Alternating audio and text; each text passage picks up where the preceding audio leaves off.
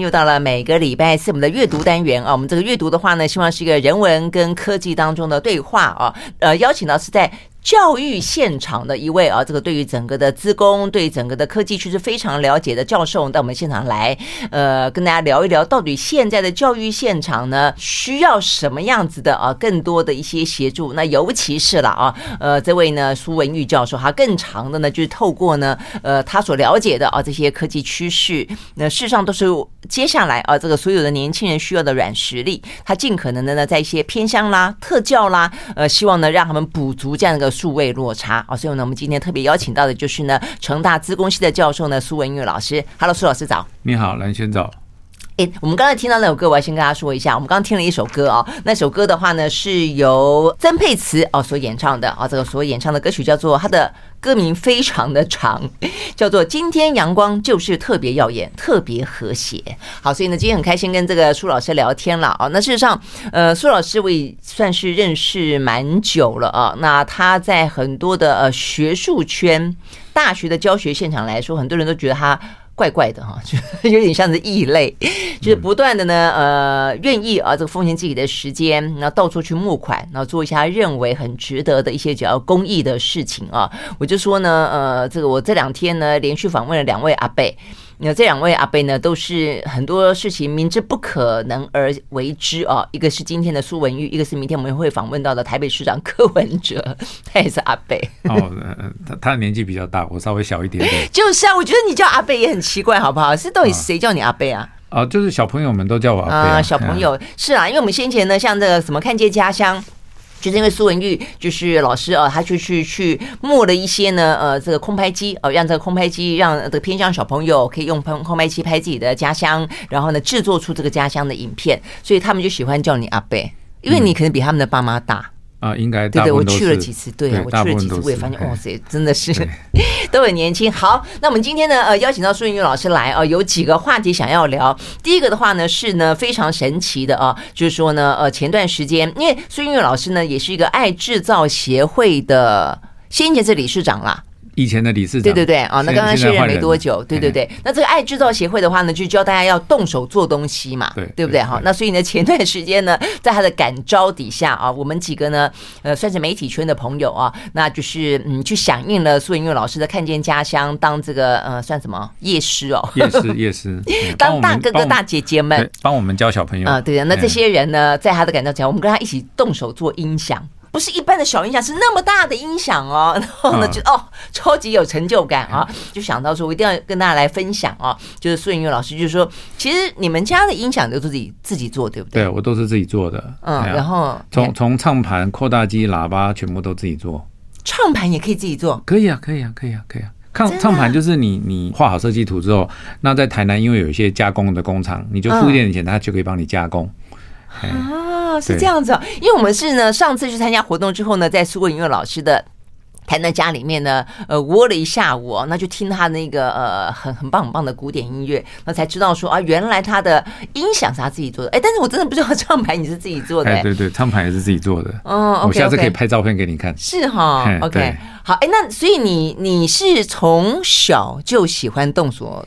动手做事情，对，对，因为我、哦、我家就住在高雄市那个长明街旁边，长明街是以前的电子街，嗯、那就是卖那个音响啊，卖电子材料啊，有有有有几家店在卖音响，嗯嗯，那因为我家的音响坏了嘛，哈，所以我就想说我要搬去那边请他修，嗯，后来那个那个师傅就啊带着我一起修。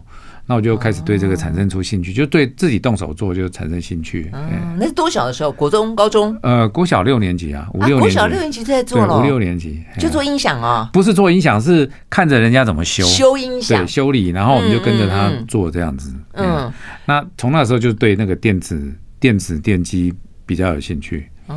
哦，因为我一直想说，这个苏老师是呃资工系嘛，啊，所以以前呢，第一次我记得访问他的时候，就教偏向小朋友做 coding 啊，所以我以为是走那种很高科技的，但没想到是动手做音响，而且整套的音响。坦白讲，我也不晓得那天我到底做了什么，但总而言之的话呢，就是一组音响就出现了。对对对，我我还有一个还有一些工具没有教你，我们待会可以教你用那些工具，你就可以在家里面做呃简单的量测，你就知道说啊，你做出来的东西啊、呃、好不好这样子。好，那你要先跟大家聊一下，为什么你主张大家动手做？除了这是你自己的兴趣之外，我觉得现在好像一般人不太喜欢动手做做东西耶哈。因为现在大家呃太习惯用钱来解决问题啊，嗯，那你用钱来解决问题，那那你很多东西你你只能买进来，那你修改它的，你连修改它的机会都没有，因为因为你要要是不满意的话，那你就是在花钱嘛，哈，嗯，那很多呃呃还是现在还是有很多人在听音响了哈，就是大部分年轻人是用耳机，可是呃用耳机呃比较伤耳朵。啊，然后呃呃，就是用喇叭放出来会比较好一点，而且那种音乐的那种被包覆的那种澎湃的，或是那种低音部分那种够够打动你的、够深沉打动你心的那那感觉不太一样。对对对，那这个是耳机做不到的。嗯但是比较大的问题是你只要只是花钱买的话，买回家它最大的问题是因为没有两个人的听觉的感受是一样的。嗯，那每一个人呢，你会随着你的年纪啊，跟你的耳朵的使用的情况，在你的听觉会产生变化。比如像我们那种快六十岁的人的话，你的听觉你可能只能听到大概十二 K 赫兹、十三 K 赫兹，大概最最多大概是到到这样的。那可是年轻人大家可以听到是八九 K 这样，所以不太一样。那就是说没有两个人呢，你的听觉，而且你的耳道通常也长得不一样。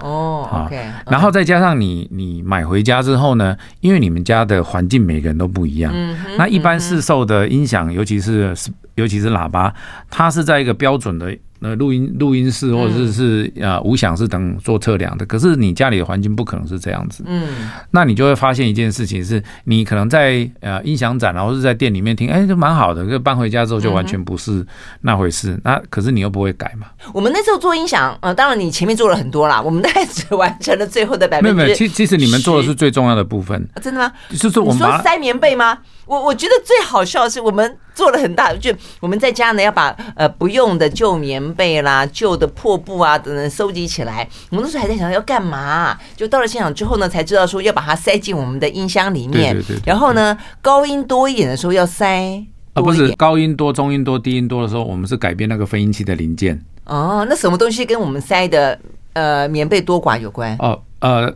主要是控制低音的部分啊，控制低音的部分。对对对。所以我们那天在试听的时候呢，苏老师说啊，那这样子的话，把棉被再拿出来一点点。我想说，原来可以有这么这么因为大家的棉被，大家棉被不是棉的，不然就是那个还品质蛮好的那个 polyester。对，那个其实是啊比较贵的音响才会用像 polyester 或者是用羊毛什么之类的来当里面的吸音材料，大部分都是用海绵呐。你你大部分还算高档的，因为因为海绵很便宜啊。相对便宜，可是你你的被子怎么样都是比你的比你的那些海绵要贵嘛。那被子通常我们大家都会买好一点的，因为盖子盖，所以所以比较好的通常都是用 polyester 或者是甚至是用羊毛。嗯，来做里面的填充材料，而且重点是在于有多么的亲切跟温暖的感觉，你知道吗？就当你把你的音箱搬回家之后，你在听它的时候，想到说，哎，里面有我的棉被在里面，我就觉得那种感觉是超超奇妙的啊！好，我们要休息一会儿了，回来之后的话呢，再请这苏老师呢完整的告诉大家说呢，动手做的乐趣在哪里？而且接下来我们除了动手做音响之外的话呢，就要告告诉大家说，接下来这个数位科技趋势的时代里面，你动手要学很多东西，呃，尤其对年轻人来说，可能呢，对于你去因应啊未来呢那么快速变化的世界呢，是非常非常有用跟必要的。我们休息，马上回来。I like 好，回到蓝轩时间，继续和现场邀请到的成大资工系的教授哦，他也是呢爱知道协会的前理事长哦，他是呢苏文玉，我们来聊天啊，呃，先聊一聊呢自己动手做音响的乐趣啊，以及呢，其实重点要在于说呢，里面运用了太多太多呢，过去其实很复杂。很精细啊，那不是呢，真的很懂得工艺的老腮乎啊，未必做得到的。但因为现在有了手机，里面给了太多太多方便的东西了，因此呢，让现在呢自己做音响好像变得有这个几率了啊，并不是呢呃就非梦式了啦啊。那所以待会我们会聊到更多啊，属于呢这个新的时代的 AI 的一些工具。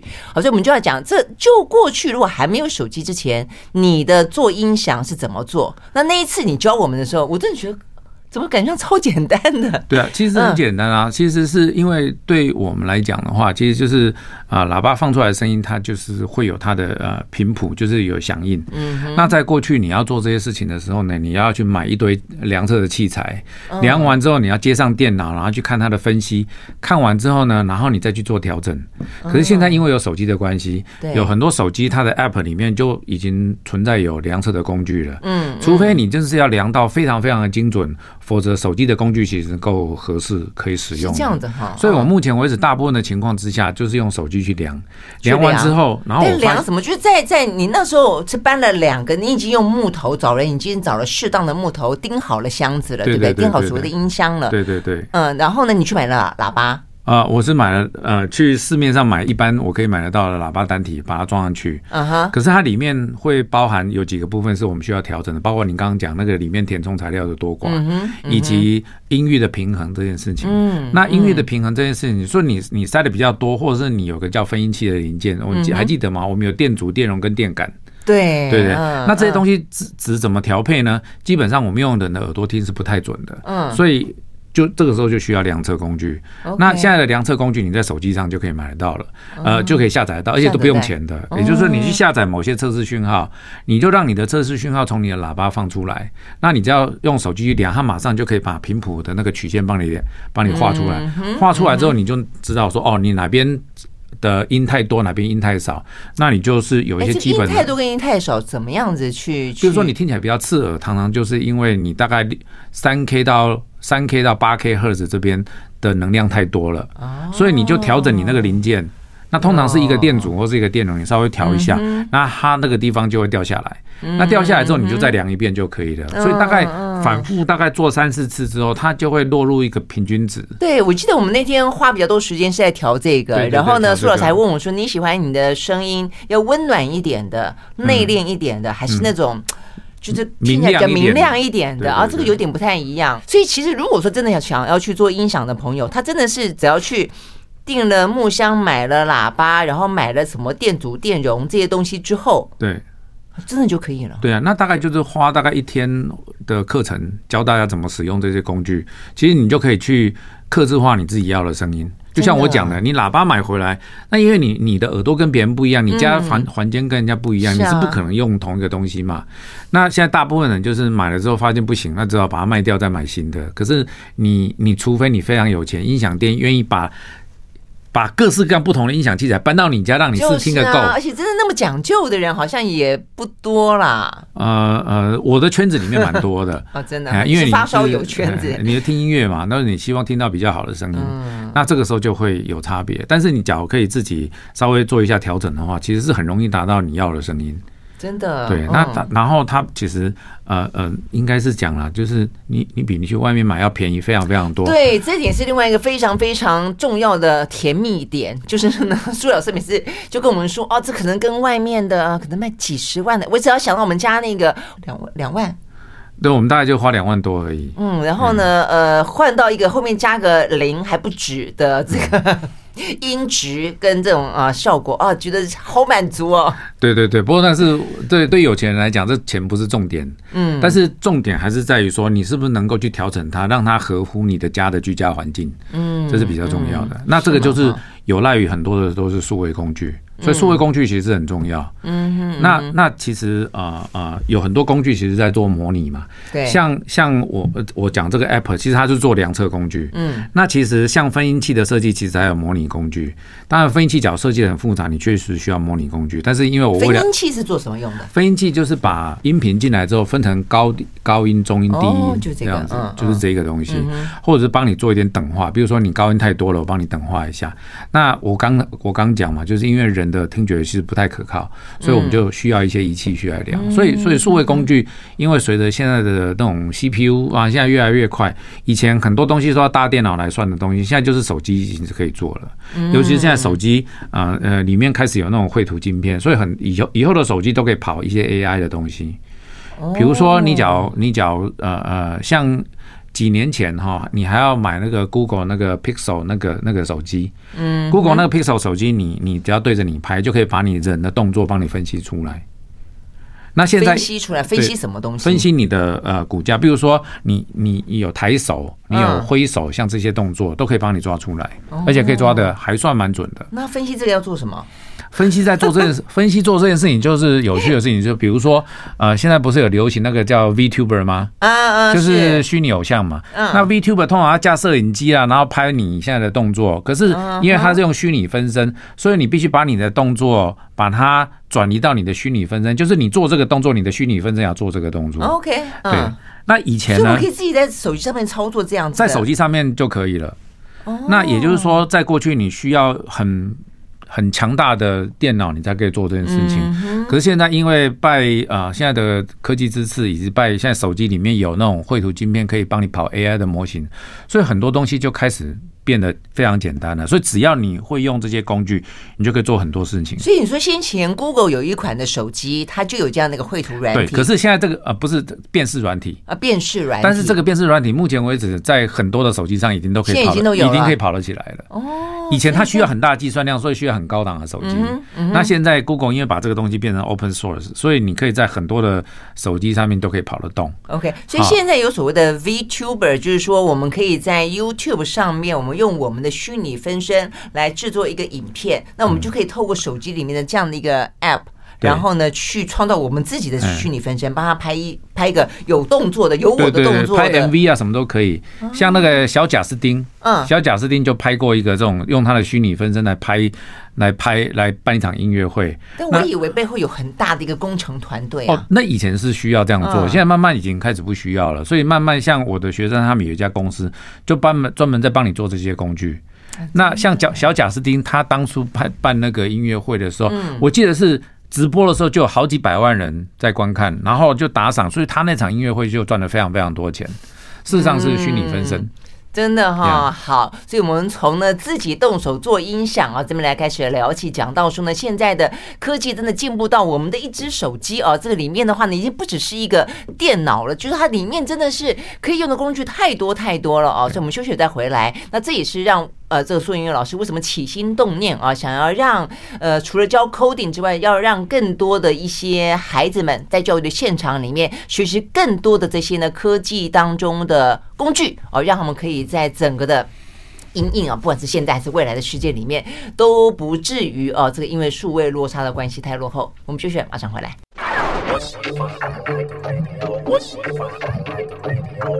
好，回到蓝轩时间，继续和现场邀请到的成大资工系的教授，哦，他也是呢爱知道协会的前理事长啊，这个苏文跃老师，呃，我们来聊聊聊呢，这个在教育现场啊，这个苏老师呢，他呃试着啊，这个透过他自己所理解的跟呃掌握到的啊，这个现在啊整个趋势的最前端，想要让啊这个教育现场的孩子们啊都能够呢呃跟得上这个时代了啊，那但是听你这样讲啊，包包括说我们刚讲 VTuber。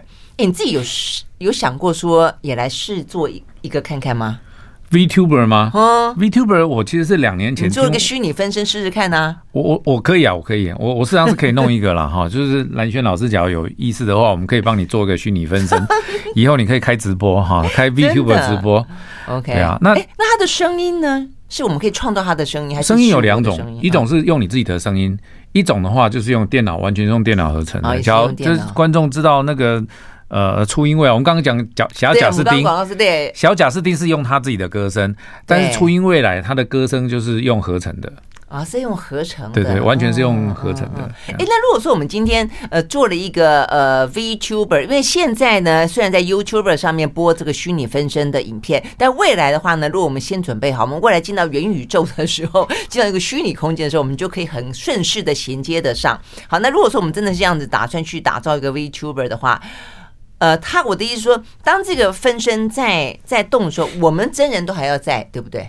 呃，真人就是可在可不在。哦，就是你你的动作也可以完全是合成的，OK，就完全用 AI 产生出来的，就是有 AI 的工具。像我我我我我自己有在做一做一个研究哈，那，中国其实也有那个抖音，它的母公司也在做这个东西，就是 TikTok，就是你根据音乐然后产生跳舞的动作。嗯啊，但是完全都是人工合成的，人工合成的，所以 AI 帮你自己跑，AI 帮你从音乐的从音乐去去分析音乐的内容之后，然后再决定你是什么动作、嗯嗯、，OK，然后再把动作把它连起来，变成这个跳舞动作。嗯嗯、但是我们可以去锁定说，我希望我这个舞蹈的姿势是属于优雅的，还是很泼辣的？都可以嘛，对不对？要有我自己的风格嘛，对对对，也包括音色也是，对不对？也是，所以原则上是，假如你自己也跳舞的话，你可以先录一段你自己的跳舞的一些动作，看你要什么动作。啊。录完之后呢，都会切割成小片段、小片段，然后设法再从音乐里面哈，帮你对拍点啊，所有这些东西帮你对完之后，然后设，然后再用 AI 的工具帮你整个连起来。那这个都手机就可以完成吗？呃，这个需要电脑啊，这个需要需要电脑，但电脑也就可以完成。呃，对对，一般的电脑就可以，不用到工作站，就是一般的呃 i7 的 CPU 啊，跑一张显卡就够了。是哦，对。所以现在很多的年轻人会吗？很多年轻人会吗？嗯，现在就是现在就是现在就是。这个工具需要呃，我们把它做的让它更方便使用。嗯，也就是说，即使是你不会写程式，你也可以使用这些工具。嗯，所以慢慢在做这件事情。像你看，在拍电影哈，拍电影里面有很多这种 CG 的制作哈，对，需要人穿那个就是 motion capture，就是动作捕捉器，动作对，对对对，需要去抓那些东西。那慢慢的这些东西开始就可能就不需要了，你就不用不需要 motion capture，你直接一部相机就可以抓你所有的动作了。嗯，然后就可以把你的动作 map 到你的。的呃，你的呃呃电影里面去了，所以以前你看那个魔界，他们在拍那个那个 Gollum 的那个动作的时候，那是很辛苦的。嗯，现在不用了，现在现在越来越简单了。啊，真的吗？对对对，而且你就是你你不用不需要会写程式，你就是操作这个软体就可以了。哦，OK，那这个软体都是直接 download 就有。呃，这个软体目前为止哈，还有的还在研发当中。但是以现在研发的速度之快的话，应该过没几年啊。嗯，像我学生他们有在做一个啊啊，做一个 VTuber 的，做音乐类的 VTuber 的工具，就是就是啊，你你用它的工具的话，大概花三四个小时学那个软体，那以后这个工具就可以帮你拍 MV 了。就是虚拟分身的 MV，你只要操作它的软体，它会自动帮你找一个背景，帮你分镜，帮你把你的音乐整个都串起来。哇！所以你只要设定就好，你只要设定就好，你只要设定准备音乐这样就可以了，就可以拍一个 music MV。是哈，对啊，我我们在高雄。那这样的话，这些拍 MV 的人。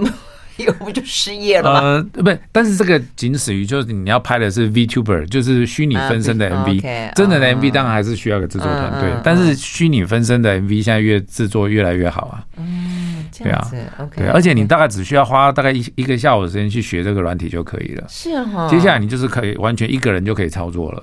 OK，对啊，当然当然就会以前需要一个制作团队，现在那个制作团队的工作就被 AI 取代了。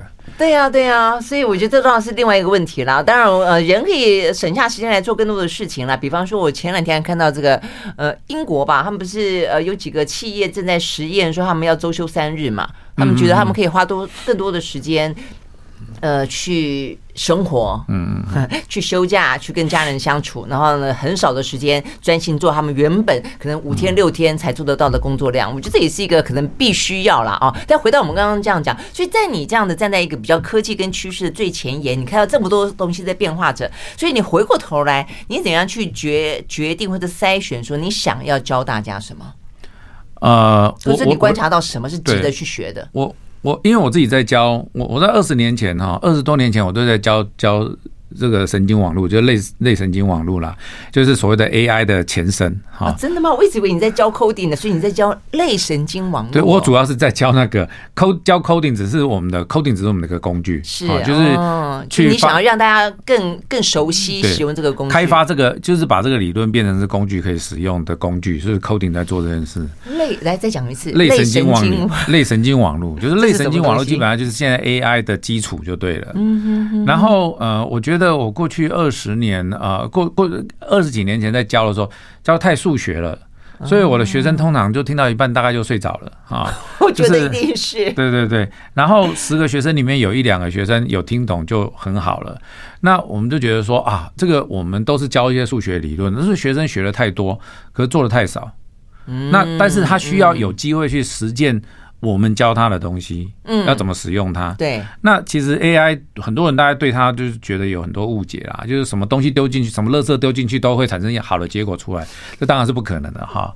嗯。但是有很多人觉得说啊，你只要读这个领域的话，你要读很多很多数学，你要写很多很多程式。嗯。那事实上，那只有非常少数的在做，像我们这种做纯研发的人才需要。嗯。但是我觉得就是说。让所有的领域的人都去了解 AI 这个工具怎么使用，其实是重要的。嗯、了解，因为你你们在最上游的研发端就是研发出来之后，大家只要懂得去使用。因为我们这种人是没有创意的，比如说你叫我去拍个 MV，我一定拍不出来，因为拍不出来好看的。所以工具出来之后要人去使用。嗯，那人去使用的情况之下，假如你本身已经有音乐 MV 制作的经验的话，嗯，再给你那个工具的话，那你确实可以一个礼拜少做一两天呐、啊，因为你你把很多。呃，参数设定完之后，要去计算的部分，你就丢给电脑，你就去休息就好了。嗯，过个五个小时、四个小时，再回来看，再回来看结果就好了，就好了。对对，就是这样子。所以我们很多时候就是这样。像我刚突然之间，我怎么觉得它有点像大同电锅的感觉啊？就是你把它点进去一按，目目标是这样，但是就是还需要很多年的努力。嗯，但是所以我觉得说说，除非你是要当资讯科学家。当人工智慧科学家，那你确实需要学很多很多东西。嗯，但是你也可以只学怎么去用它。嗯嗯。那那我们在学校里面就会发现，我们以前讲太多理论，是因为我们希望我们教出来的学生以后都可以像我们一样，嗯，当个学者啊，然后去研发一些很尖端、很新的东西。那我我这几年呢，因为第一个这个年纪也比较大了哈，这个最最前沿的技术开始会跟不上，因为看论文的速度在变慢。那 AI 的论文每年哈有几万篇呐，你根本不看不完。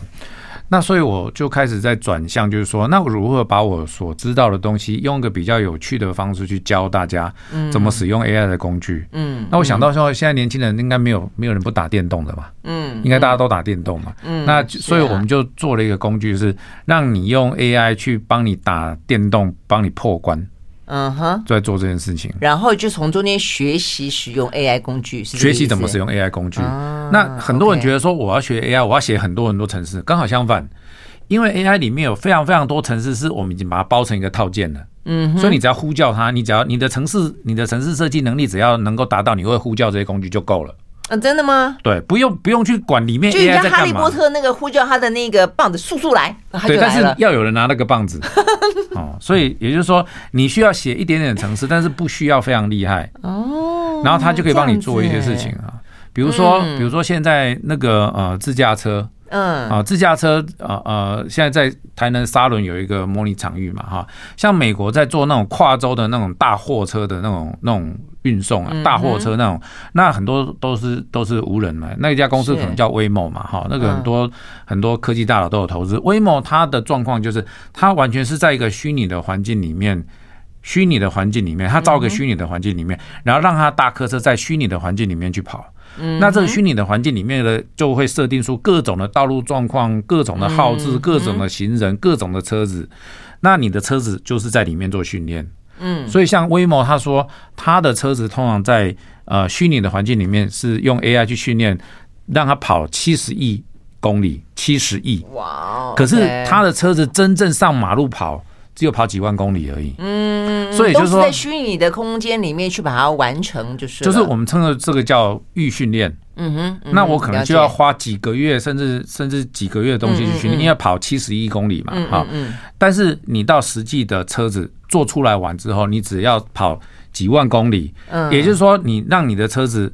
啊，根据你真正的状况，然后再去跑，再去训练一次。嗯嗯，那你所有的开发的时间跟费用就会大幅缩减。大幅缩减。好，我们先休息休息会儿再回来哦。就是让我突然之间想到说，几年前不是有一本非常轰动的书叫《艺术》嘛？他讲到说，人只要任何事情，他只要练习一万个小时，他就可以呢达到顶尖。对。那有说这一万个小时呢，都把它浓缩在 AI 里面，在虚拟空间里面练习的话，哎。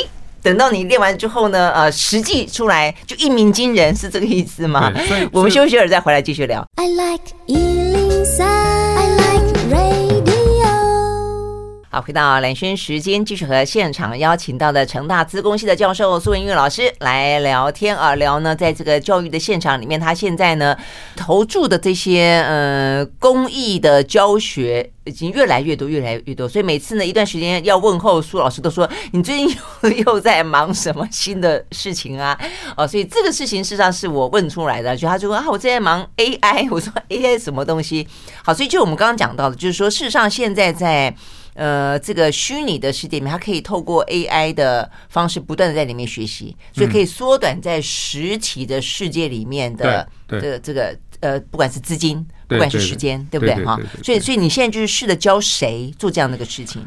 呃，我我们有做一个平台哈，叫 Paya 哈，P A I A 啊，它的全文就是叫 Playful，Playful 好玩的 AI 的 Arena 竞技场。哦，所以各位只要有兴趣的话，你就是 Google 一下 P A I A 就可以了哈。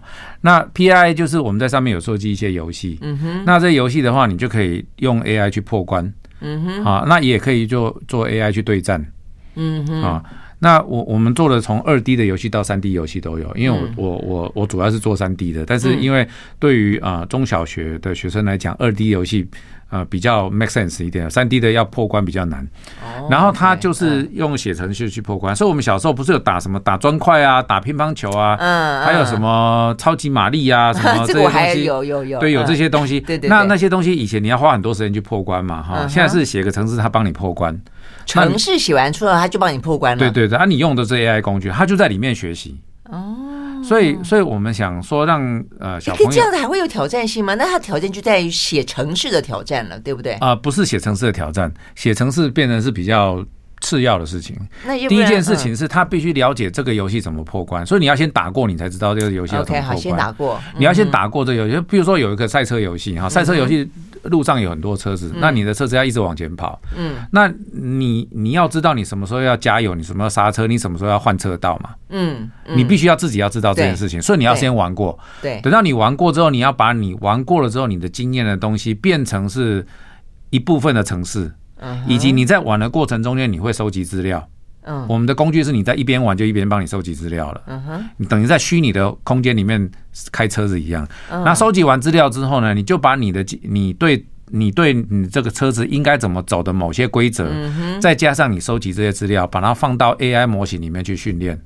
AI 模型里面去训练，去训练。那训练完之后呢，你就可以完全放手了。你那模型做好之后呢，就让模型去去开车子就好了。所以，我刚刚讲说，美国那个跨州那个那个大货车，它其实就是这样在做的。它必须把人对开车这个这这个姿势把它放到里面去。嗯。其次是它必须走过七十亿公里的模拟的道路。嗯。然后去训练它。等到它训练的差不多之后呢，它会到真，他会真的做一辆车子，然后真的去开。大家只要开几万公里，他车子就可以跨州这样。但那个模模型，你说在呃这个电脑里面把它训练完了，那模型会把它放到，就它它一定是有一个相容，就它会放到实体的东西里面。对对，模型模型它其实就是一大包的城市，城市可能是几百几十万行甚至几百万行的城市，再包括资料。OK，然后这个时候它就放到放到车子上面的电脑里面去，所以我们的特斯拉啦什么那些里面东西，其实就都是这样来的。哦，哎，那如果说以后不止车子，如果以后所有的东西都可以内建一个电脑的话，那我们都可以去设计属于它的模型呢？放进去之后，它就自己去操作。所以我现在有在辅导那个辅导高中哈，他们参加那个机器人比赛叫 FRC。嗯，就是要到美国去参加比赛的那种。他今年是建中代表，建中代表台湾。那 FRC 通常你你会做一辆那个轮型机器人，可是你做好之后，其实不太知道说你要你要怎么操控它。所以我们通常就跟传统的方式，你就用遥控去去遥控它，可是它不会很精准。嗯，但是我们可以把这辆车子做成一个虚拟模型，放到电脑里面去，然后你可以设定你的目标。嗯，比如说我要。啊，转一百八十度之后，然后往左前方冲两公尺这样子，你可以设定这个目标。嗯，嗯，那你设定完这个目标之后呢，你就把你的你的 AI 的模型跟你设定的目标以及你的某些规则要转成程式码之后，就丢到里面去了。嗯，那你大概就是丢进去以后，大概是一天以后，它大概就训练的差不多了。然后你就把这个城市放到这个里，在模拟器里面的城市把它抓出来，放到你的真正的那个 FRC 的那个机器人上面。机器人，对，它是个机器人上面啊，因为它上面可以有一部电脑，对，所以你把城市放到那个电脑里面，然后它就可以，它就可以照你的方式去跑了。你你就直接下个命令跟他说，我要转一百八十度，然后往左边冲两公尺，它就会照着做了。啊，真的？哎，那以后会不会有煮菜机器人？我可能设定一个是，哎，这个盐抓两把，糖放一勺之类的，可不可以？最重要是需要有一个回馈。那那人对菜好不好吃这件事情的回馈可能比较困难，可是对于对于。机器人来讲，你叫他转物理性的回馈，是不是？你你你叫他转一百八十度，车子有没有转一百八十度？你只要装个呃相机，是去去去拍它，你就知道它有没有转一百八十度嘛。所以这个是物理性的回馈，其实是非常容易的。所以所以说做机器人，这就是就是其实以后会越来越简单啊。所以像 Google 他们有个研究，就是说，我现在要我现在要让让我的机器人走过这一段路，可是我不知道我的机器人结构应该怎么样，他们让 AI 自己来训练机来设计机器人结构。我看最近好多科学家都在试着做那些所谓的救灾机器人，是他就会经过说啊，你要爬过很窄的那个断垣残壁，然后呢，怎么样的经过什么对对之类的，对不对？他都可以这样去模拟。对对，所以你可以在虚拟的里面建构个虚拟的环境里面去啊。好，那像我我们自己在设计的那种呃对战。游戏啊，就是以前小时候打的那个叫坦克大决战。嗯，那以前坦克大决战是一对一两个人对打嘛，哈。那我们现在坦克大决战可以多对多。嗯哼，那多对多，你就可以去模拟一下，说在战场里面，只要多对多的话，你要怎么打对方？那你可以里面的坦克，里面的虚拟的坦克的所有的动作行为，你完全可以用 AI 去做模拟。然后也许就是打仗也不用真的人去打嘛，大家就派机器人上去打就好了。哦，那很好。我觉得否则的话，眼前的战争看了真的让人觉得非常的厌恶而。对对对，对心烦。那所以所以像这个东西，其实你都可以在 AI 里面做训练的。对啊，所以现在很多东西慢慢的哈，比如说。啊、呃，像 NVIDIA 有有一个叫做 Omniverse，他说你只要盖一个工厂，嗯，好，你可以在他的 Omniverse 里面哈，就是 Metaverse 的的的另外叫他他举个名字叫 Omniverse，那你可以在 Omniverse 里面去盖这个工厂，盖这个工厂完之后，你要你只要用 NVIDIA Solution，包括机器人，包括里面的 CPU、AI 全部都用它的话，你可以先在这个虚拟的 Omniverse 这个虚拟工厂里面先运作一遍，你认为没问题了之后，才真正去盖这个工厂。所以以前你看，像那个目前为止那个物流做的很好，是那个 Momo 嘛，对不对？啊，Momo 它就是有这种物流的东西啊。以前你必须凭凭经验去盖这个物流的仓库，你以后这些物流所有东西全部都可以在虚拟空间里面先模拟完一遍，然后 AI 让 AI 去帮你决定你所有的流程，嗯，然后呢，接下来你再去盖那个工厂，那你的整个操作到你满意为止就是。对对对，那你的成功率就会变高。哦，哎，所以这如果放在实体世界里面，这个也是一个非常。有用的技能就是了，所以我们休息再回来现场。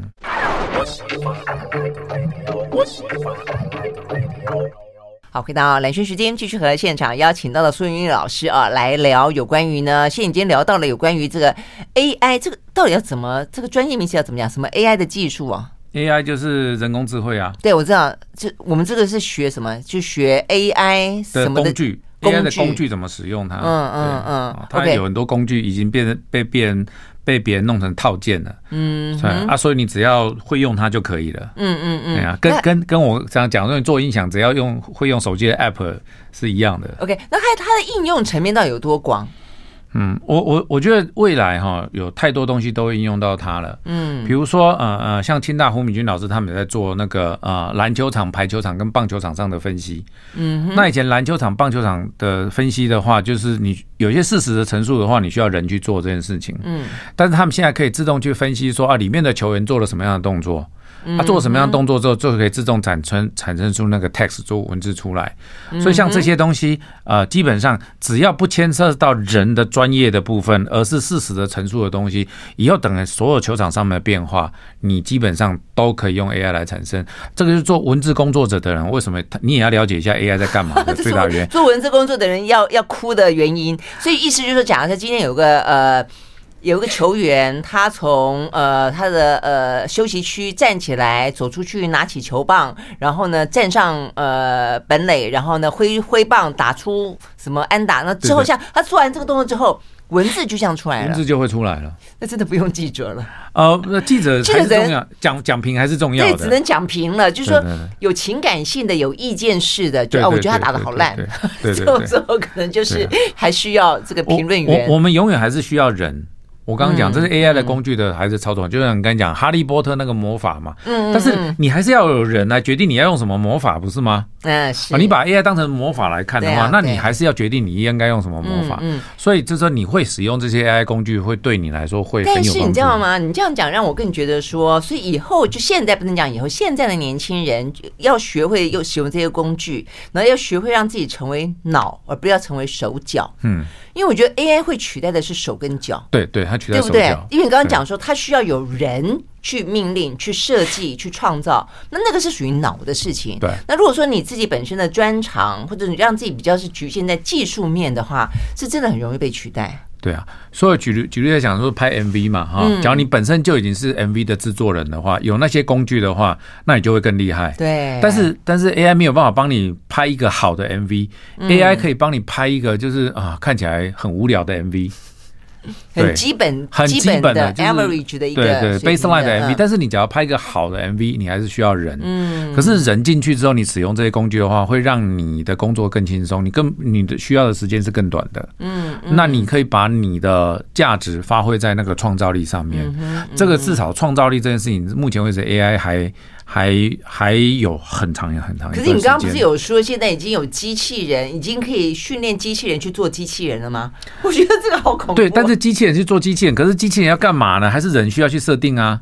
啊，你还是需要。我训练一个机器人去做下一个机器人，那那个机器人是什么样的目的啦？它想要有什么具备什么功能，是我人来决定。对对，最前端还是人来决定。比如说，我决定像您刚刚讲的，说我要去做救灾机器人，那这救灾机器人是到哪一个环境去做救灾机器人？这件事情其实是要是人要人去设定，这样子嘛？对对对，所以人其实还是很重要的。当然了，很重要。那你刚刚讲说这个 AI 套件很好学吗？AI 的套件就是看你要做怎么样。假如说你我的讲就是拍一个 MV 的话，或者拍一个 VTuber 的一个 MV 或者影片的话，那这个就很好学，你完全不需要啊、呃、任何的 coding 的去巧技巧，反而是你啊、呃、音乐的专业啊什么那些东西比较重要。嗯啊啊那个东西是我呃呃 AI 没有办法帮你的。嗯啊，但是假如说你要比较广泛的，比如说呃呃能够去呃收集到资料、分析某些东西的话，那你需要写一点点程式。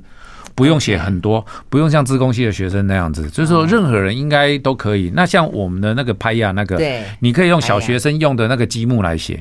哦，它是积木式的形式来写，那积木式的形式就对很多人来讲，那障碍就会少很多。是吗？对，所以我们的平台基本上是面对。从国小五六年级学生一直到研究所都可以用。嗯，OK，总而言之，上去看看好了啦。这个 P A I A 对不对？排雅排雅。OK，好。所以本来今天要讲呢，这个孙云老师呢，在特教就是特别哦，这个要教一些特教生，也是做一些呃这些比较属于 AI 的工具。我们下次有机会再聊好了。好，今天非常谢谢孙云老师，谢谢大家尽可能呃动手做，不要只是说，对不对？对对。以前是说多做少，现在要说少做多。而且学校不要教太多，要多做一点。不要教太多，但是要多多让学生能够实际去应用他在学校学的东西。嗯，OK，是是这样的，没错。好，谢谢老师，谢谢，拜拜，谢谢，拜拜。